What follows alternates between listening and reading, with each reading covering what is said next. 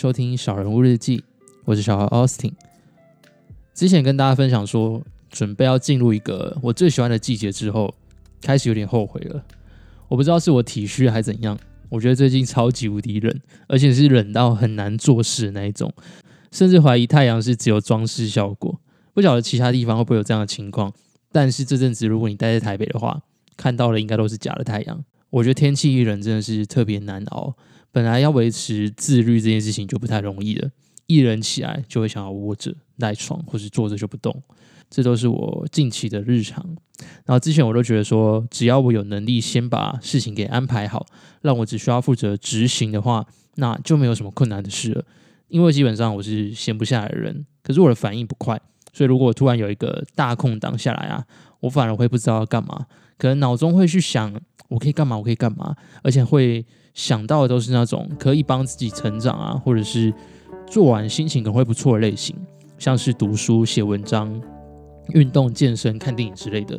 但我后来发现，这些事情如果没有先有一个规划的话，或是一个起头，那突然要我去做的话，对我来讲会有点点困难。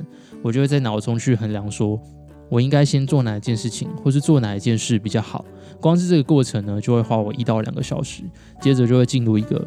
自我厌恶的阶段，我就会开始责怪自己，觉得自己很糟糕啊，怎么会浪费时间，而且居然还可以划手机？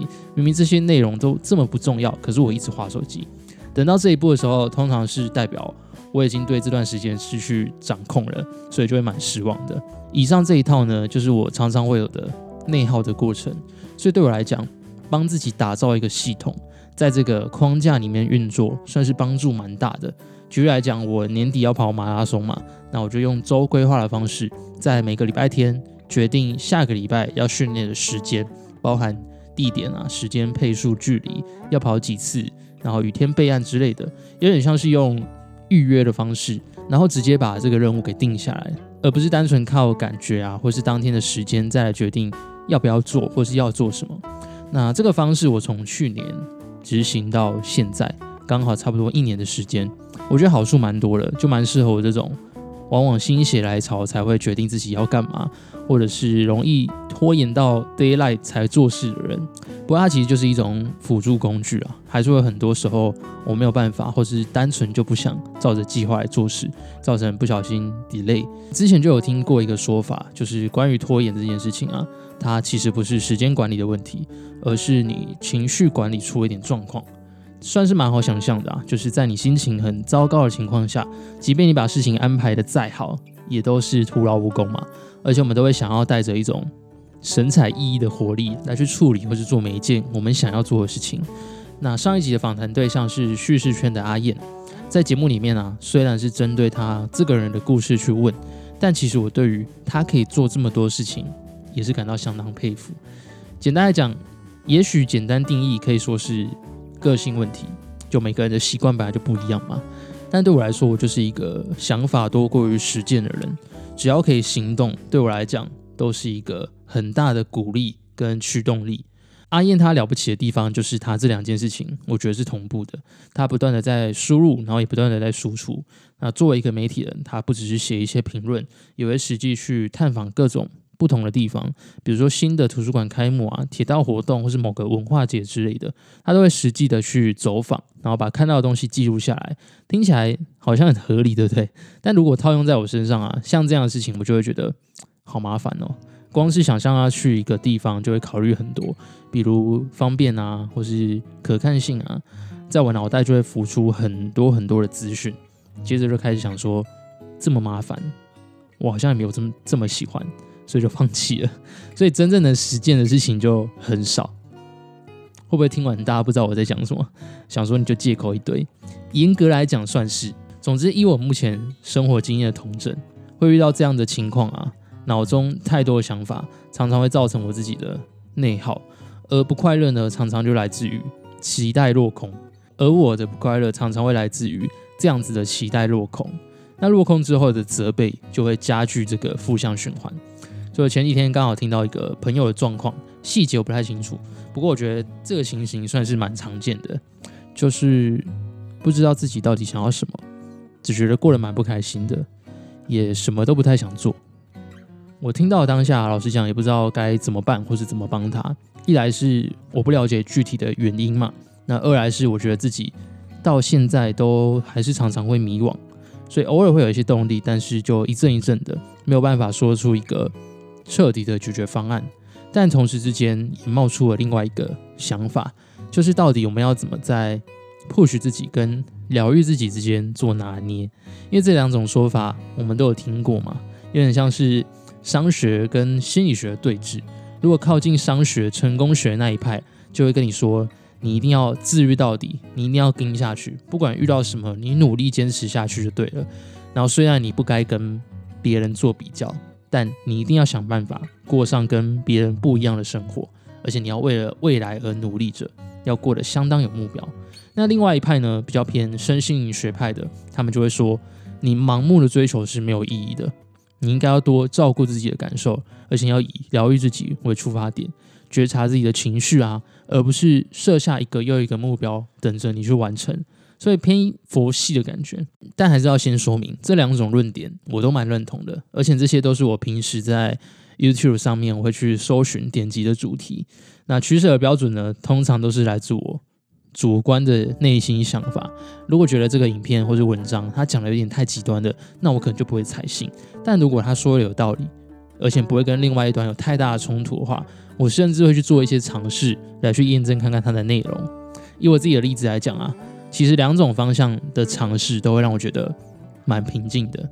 比如说，如果跟着成功学派的做法，就是你做事情要很有效率，要事第一，以终为始，这类事情它比较像是在告诉你说，你要帮自己设立一个清晰明确的目标，然后你就专心的往那个领域去发展，而且你不要让其他不相干的事情进入到你的空间里。假设你真的照着这套做法跟着做啊，你会觉得自己处在一个。蛮 hype 的状态，就头脑会很清晰，而且状态好的时候，甚至可以进入心流，而且你对于面对的挑战，你都会觉得蛮兴奋的。那如果是跟着疗愈自己的那一派呢，就会有一系列的过程去说服你说，比方说他会先向你佐证，他会说，不论是用科学、宗教还是历史，其实那些外在条件，你不要花太多心思去追求，我们要在这个过程中去觉察自己每个决定是为什么。一旦我们觉察，就有机会做出不一样的改变。还比较讲求一个贴近自己，而且中性的去看待我们身旁发生的事情。所以，如果跟着这一套做法呢，你可能会觉得自己的内心会有一种喜悦感。你看任何事情就会偏向感性可爱的那一面。那其实这两种做法看似不同，但如果真的把它们做到一个极致的时候，我觉得他们又是互通的。比如说成功学那一派，会因为你对自己的目标足够明确。到最后你会发现，其实你追求的并不是那些外在目标，而是你在做这件事情的过程，自己发生了什么变化，进而让你变成一个清晰并且有洞察力、不会受到人家影响的人。那在身心灵这一派呢，他也不是叫你摆烂哦，他反而是告诉你说，你做到最后，会因为你不断的去倾听自己的声音，所以你你很清楚的知道自己要什么，不要什么，而让自己过得更加舒服。一旦你找到属于自己的生活方式了，那其他事情就会顺利起来了。也就是说，本来你追求那些成功啊，其实只是你倾听自己以后所带来的附加价值。你就像一个找到自己使用说明书的齿轮，跟着这整个世界一起运转的。回到刚刚前面提的，到底什么时候我们应该要鼓励自己多做一些，什么时候又要停下来去照顾自己？我觉得关键在于我们自己的状态。这样说起来好像偏身心灵那一派，但不一样的是，我觉得要更加仔细的去感受自己，而且是用比较科学的方式。举例来说，每次在心情不好的时候啊，我就会去推敲什么事情会造成我心情不好。每一次可能都不太一样，但随着我每一次的复盘，总可以归纳出一些原因。像是我有发现，只要我不停的划手机、看 IG、脸书之类的，持续一段时间之后，就很容易不开心。那一方面是因为上面没有我需要的东西，另外一方面是我觉得自己没有办法控制自己的使用状况，然后浪费了很多时间。这件事情让我觉得对自己失望。那有了这个统计结果之后呢，我就可以再往回推，为什么我会想要划手机？原因可能是我对本来安排的计划感到压力，或者是我今天安排的事情已经超出我的负荷了，所以我才会在这个时候。想要试图的拉回一点主控权，来去缓解我的焦虑。那有可能我只是单纯的想要找人聊聊天，可是没有意识到说我自己这样瞎滑，这个效果其实远不及我直接传一封讯息关心我的朋友。所以简单来讲，滑手机这个行为啊，只是我对某一件事情感到恐惧或是想要逃避的反应而已。当我可以理解我的问题是什么时候，就可以综合上面的方法，比方说，我可以参考成功学派的方法。调整我的规划方式，去思考说为什么我要做这个安排？它真的是我想要的吗？它有助于我的长期发展吗？或者我可以做哪些方法去改善我一焦虑就想要划手机的这个习惯？比如说把手机移到很远的地方。那同时之间，我也可以参考疗愈派的做法，去检视我所安排的那些任务真正想要达到的事情是什么。比如说我想要取得成功是指什么？那我成功以后。想要的东西又是什么？是要去讨好我的父母亲吗？如果是的话，我为什么会想要这么做？还有这么做真的可以得到他们的爱吗？或者是我一定要达到这些条件才可以换取他们的爱吗？那以上这些都是我自己直到目前为止都不断在尝试的方法，所以有点像是把自己当医生啊。然后开一个综合处方签，有的时候你成功学多吃一点，有的时候多疗愈自己一些，就没有一定。当然有更多时候是没有办法抓准那个剂量，所以就会不小心过头。这也是为什么我会说，我也不太清楚怎么做可以真正的帮助到那个朋友。但如果以我自己的状况，会觉得我目前这个状态还挺好的。它有点像是我稍微摸清楚自己有几根毛，然后知道什么时候可以顺着摸，什么时候。逆着整理会比较好，而且这个情形我知道它会一直跟我共存，它不会有那种一次到位的可能。这也是为什么我每个礼拜都要坚持花一点点时间去做复盘，因为对我来讲，那是一个相当重要的梳理过程。只有当我把挡风玻璃擦干净了，我才会继续吹油门嘛。所以这集也算是我一个小整理啊，综合自己身边朋友的经验，不知道要做什么，不知道自己在干嘛。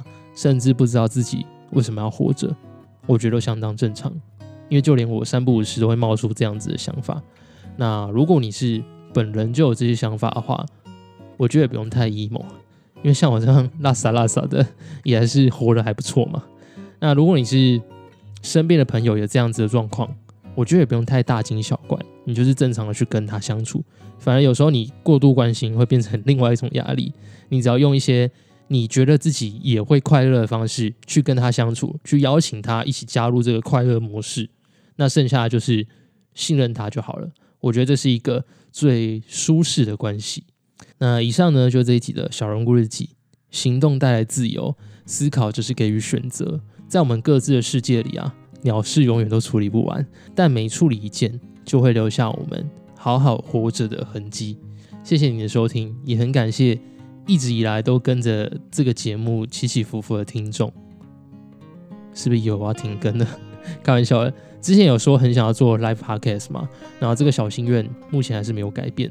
但我这边因为只能看到收听数，没有办法知道是不是真的有人，还是那其实都是机器人之类的。所以希望听到这边的朋友可以帮我刷个存在，像是追踪 IG 啊，在 Apple Podcast 上面留个言，让我慢慢的去规划这个小心愿。蛮期待那种。可以好好坐下来跟一群人谈心的那种感觉，虽然我们都不熟啦，但我相信，如果是一直有在听节目的朋友，可能我们都会有一个默契吧，应该会拿捏出那个最舒适的距离。总不可能坐下来我们就要聊那种，请你分享你为什么要活着这么哈扣的议题吧。好，总之呢，先谢谢各位地方贤达，那我们下集再见，拜拜。